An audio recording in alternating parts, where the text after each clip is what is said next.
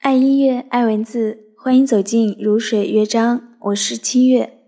今晚清月为大家推荐的文章是柴静写崔永元。孤独是一个人的骨头。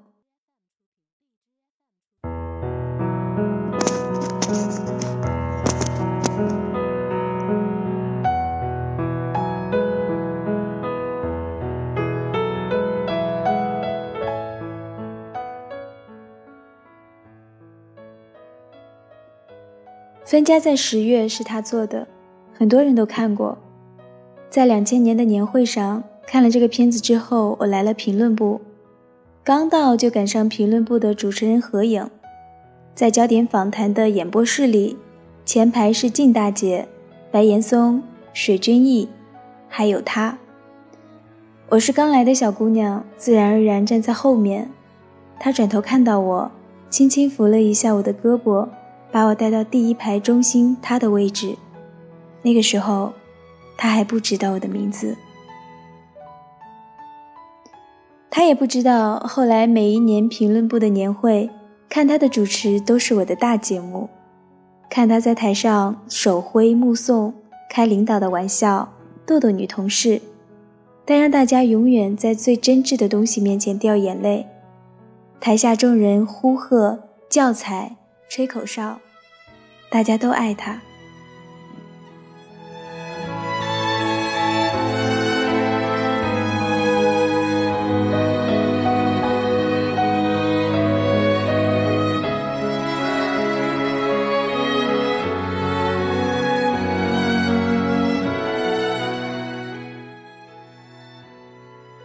后来常常在食堂里遇见他，远远看着面色不太好。我们几个都为他担忧。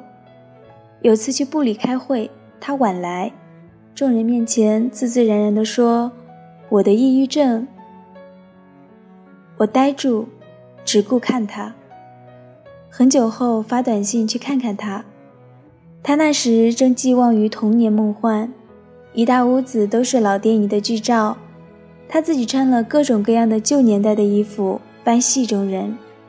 我们座谈数小时，他说得病前的前后经过，他说的淡定，我听得揪心。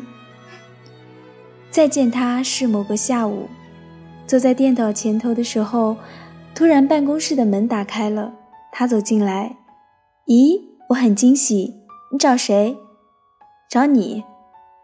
他坐下了，就在我对面，然后我们聊天，我坐他对面。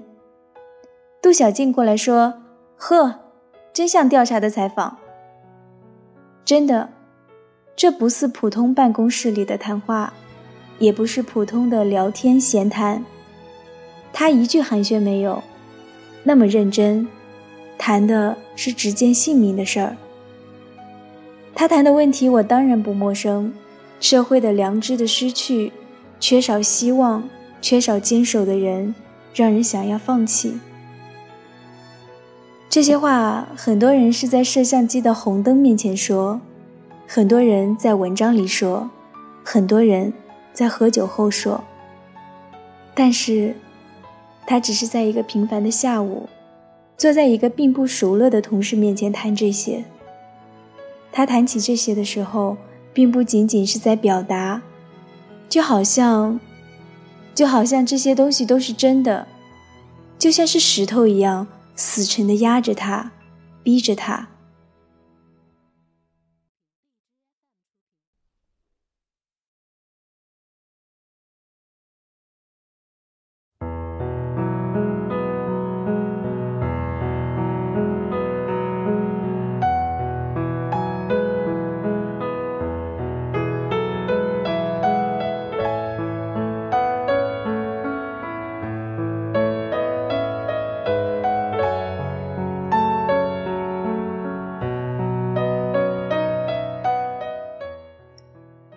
我隐隐的有些不安，我只能对他说：“不能放弃，因为我们需要他，并不是因为他有名或是幽默，而是他代表着我心中评论部的独立精神和自由思想，还有他身上的真诚和绝不伪饰。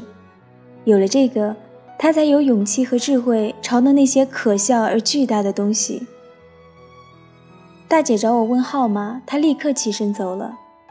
临走的时候，他拉开门，又回身说了声谢谢。我一时不知道说什么好，只是觉得有一点心酸。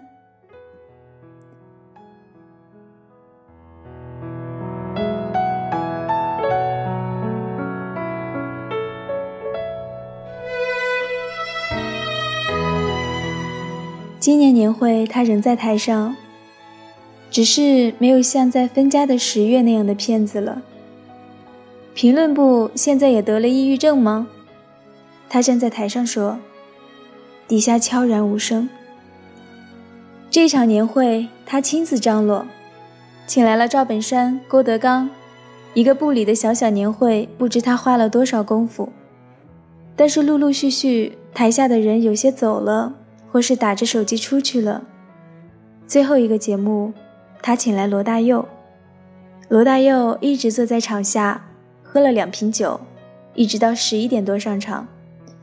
大佑也不登台，踩着凳子，抱住吉他，一束光，对着话筒说：“小崔，不怕，我也抑郁过，不是我没有病，是这个时代有病。”他们拥抱。我和一大群人离开座位，围坐在他身后侧的地上。小崔向我招招手，让我去他身边坐。那里正对着罗大佑坐着，看着他金光闪烁的双眼。我怕挡着大家，着手着地地爬过去，与他并肩坐。大佑说：“唱什么？”光阴的故事。四百多条汉子齐声喊。大佑轻捻弦索，琴声清丽。我们高唱：“流水它带走光阴的故事，改变了我们。就在那多愁善感而初次流泪的青春。”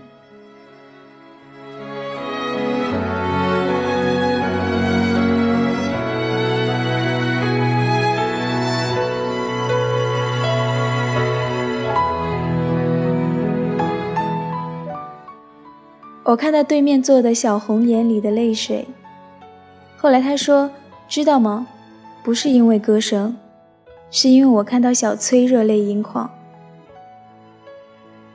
今年是他到评论部的十年。我听过他提起的一个梦，谁都知道他睡不好，更不要说深度的睡眠。但只有一次。”他说：“我做过一个梦，梦到像白丁堰一样的地方，和朋友们在船上，能听见船桨划过水波的声音，还有水鸟在耳边掠过。然后他醒来，发现自己睡了三分钟。他是在这样一个时代里，在这样的夜里，一直醒着的人。我只希望他能拥有那个只有水波和飞鸟的。”宁静的内心世界。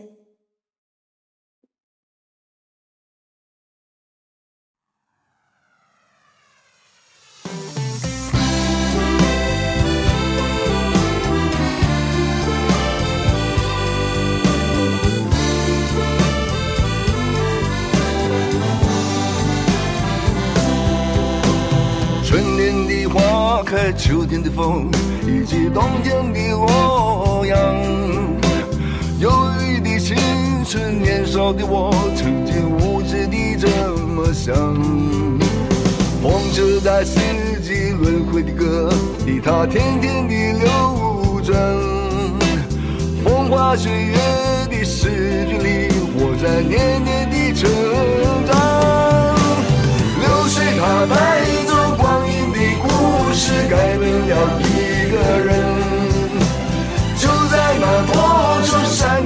初次等待的青春。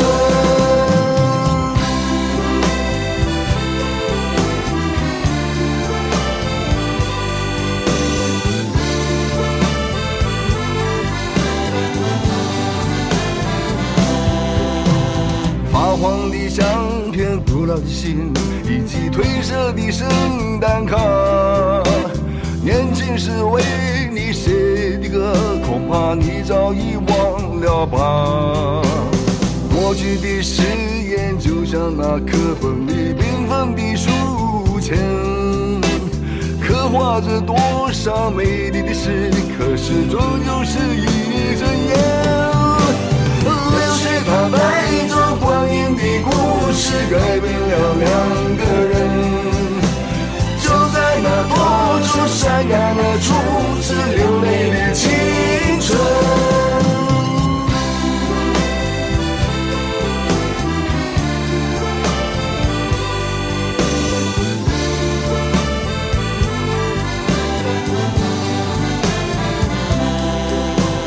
遥远的路程，昨日的梦，以及远去的笑